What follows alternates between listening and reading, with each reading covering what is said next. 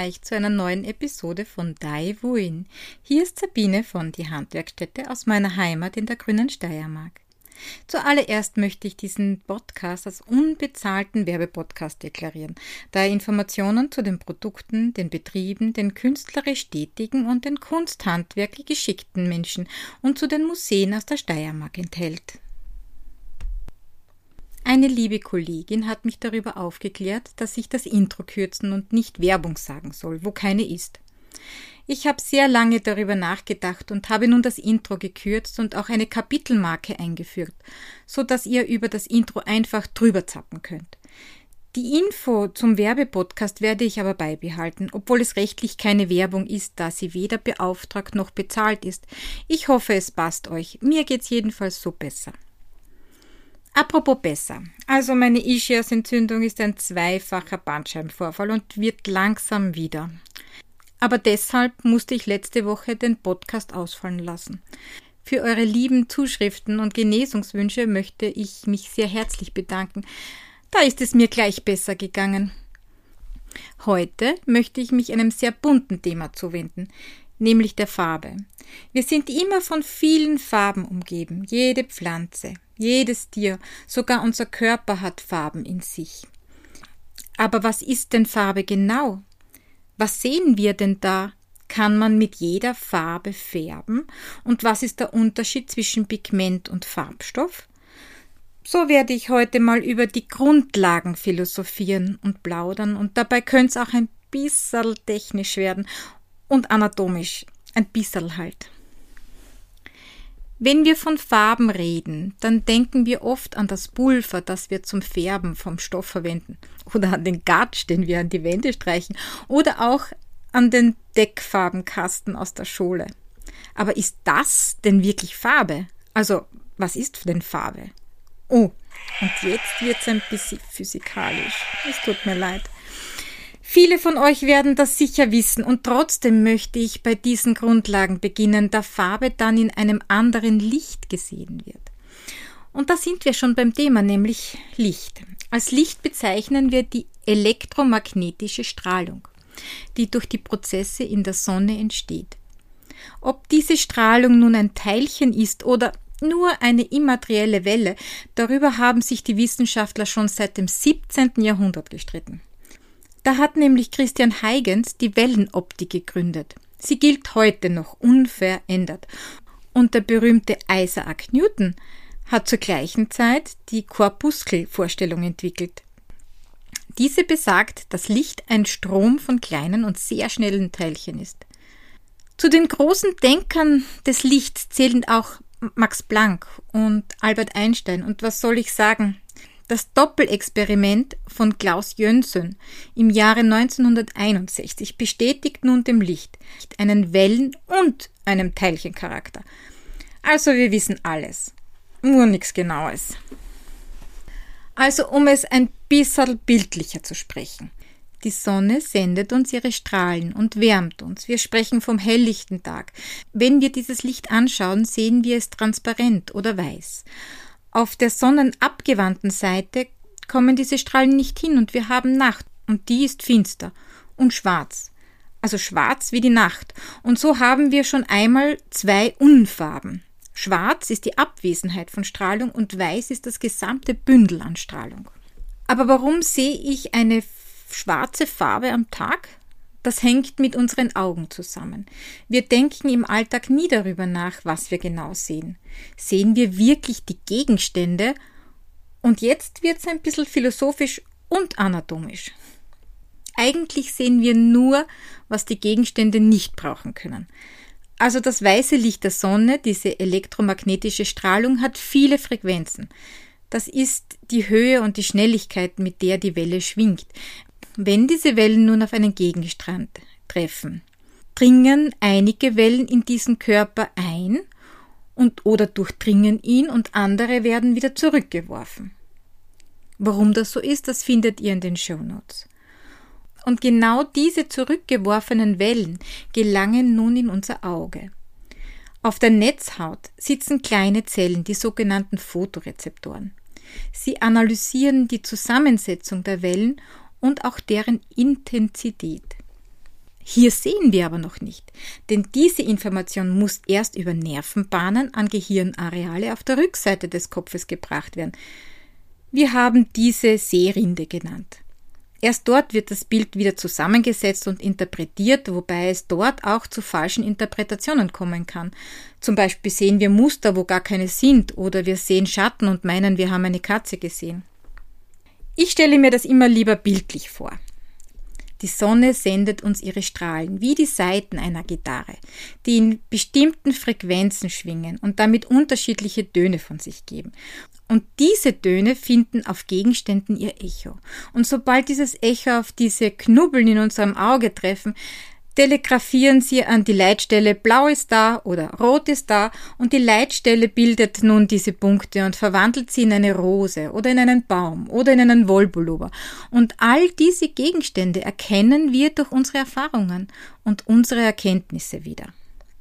Und warum spielt diese ganze Physik und Anatomie in der Färbung von unserer Wolle so eine wichtige Rolle? Letztendlich ist es wichtig zu wissen, dass wir kein Ding in die Wolle geben und das Ding ist dann blau, sondern wir backen eine Struktur, ein Molekül in unsere Wolle. Und diese Struktur nimmt einen Teil der Wellen auf und der andere wird reflektiert. Dieses Wissen ist dann vor allem bei den Pflanzenfarben wichtig. Aber ihr seht, Farbe hat viel mit unserem Wissen, mit unseren Erinnerungen und Erfahrungen zu tun. Wir können nicht überprüfen, ob jeder blau, rot oder gelb gleich wahrnimmt. Es gibt auch Studien, die besagen, dass Männer Farben anders wahrnehmen als Frauen.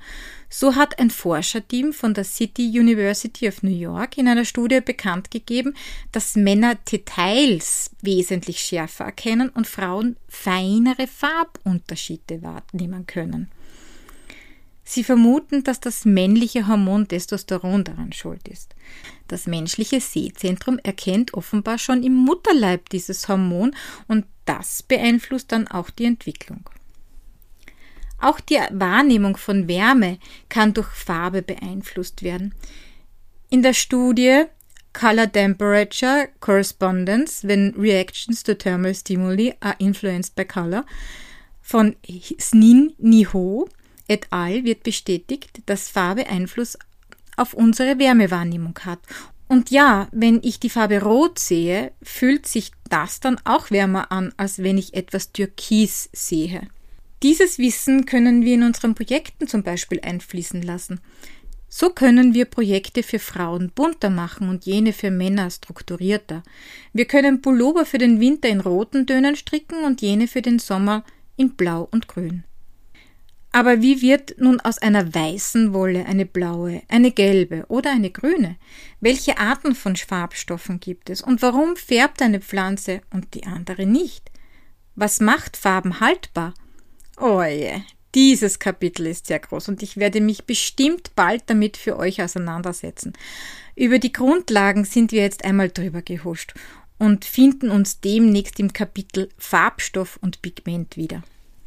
Vielleicht sollten wir uns im kommenden Winter auch mit roten Sachen umgeben, damit wir die Kälte nicht so sehr spüren. Also mein Tipp für die heurige Saison rote Pullover und rote Socken. Ich habe in der Prepper-Ecke ja schon viel über das Wasser, die Nahrung und das Heizen erzählt. Oft braucht man nicht allzu viel, um zumindest über die ärgste Zeit zu kommen. Was wir aber noch nicht besprochen haben, ist die Kommunikation. Ihr wisst, wenn es wirklich zu mehrstündigen oder mehrtägigen Stromabschaltungen kommen sollte, was wir alle nicht hoffen, dann werden unsere Handys genau für 20 Minuten noch funktionieren. Länger wird der Rundfunk funktionieren, also hoffe ich. Und so ist es durchaus sinnvoll, ein Kurbelradio anzuschaffen. Diese Kurbelradios gibt's mit integrierter Taschenlampe und halten erstaunlich lange und kosten nicht die Welt. Sie brauchen keine Batterien, die sind schon eingebaut und allein durchs Drehen der Kurbel werden diese geladen. Damit kann man zumindest staatliche Anweisungen und Informationen bekommen. Schwieriger wird's dann mit der persönlichen Kommunikation. Wichtig bei einem Stromausfall, ruft sofort eure Liebsten an oder schreibt ihnen, wo und wann ihr euch trefft, wer abgeholt werden kann, beziehungsweise wie wer nach Hause kommt. Am besten macht man sich jetzt schon aus, wer wo wie wann wartet oder wohin man geht, wenn was passiert. Besonders für Schulkinder ist diese Klarheit notwendig. Aber wenn nun die Kommunikation über mehrere Tage ausfällt, wie erreiche ich dann meine Lieben, die weiter weg wohnen? Da gibt's nun zwei Möglichkeiten. Sollte ein Hinfahren und Nachschauen nicht möglich sein. Erstens. Das gute alte Funkgerät. Ein CB-Funkgerät braucht keine Genehmigungen und ist im Second-Hand-Bereich oft sehr günstig. Ich kann mich erinnern, bei guter Lage, also auf einem Hügel oder Berg, sind wir damals in den frühen 80ern von der Obersteiermark aus bis nach Slowenien gekommen. Natürlich braucht das ein bisserl einen Anlauf, aber vielleicht wäre das ja ein gutes Weihnachtsgeschenk für eure Mamas und Papas. Die zweite Möglichkeit sind Informationsketten. Diese sind viel komplizierter und aufwendiger und auch sehr viel anfälliger, aber oft sehr hilfreich. Für den Aufbau so eines Netzwerkes muss ich folgende Fragen beantworten. Wie weit kann ich gehen?